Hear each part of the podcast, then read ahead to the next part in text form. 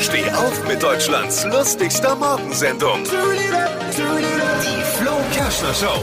Guten Morgen, hier ist die Flo Kerschner Show. Äh, an der australischen Ostküste ist eine Bienenart gesichtet worden, die seit rund 100 Jahren verschollen war. Ui. Bei Experten galt sie schon als ausgestorben. Jahrelang nicht zu sehen und äh, dann plötzlich wieder da. Das kennt man bei uns in Deutschland von den No Angels. Was hat Flo heute Morgen noch so erzählt? Jetzt neu. Alle Gags der Show in einem Podcast. Podcast Flo's Gags des Tages. Klick jetzt hitradio n1.de.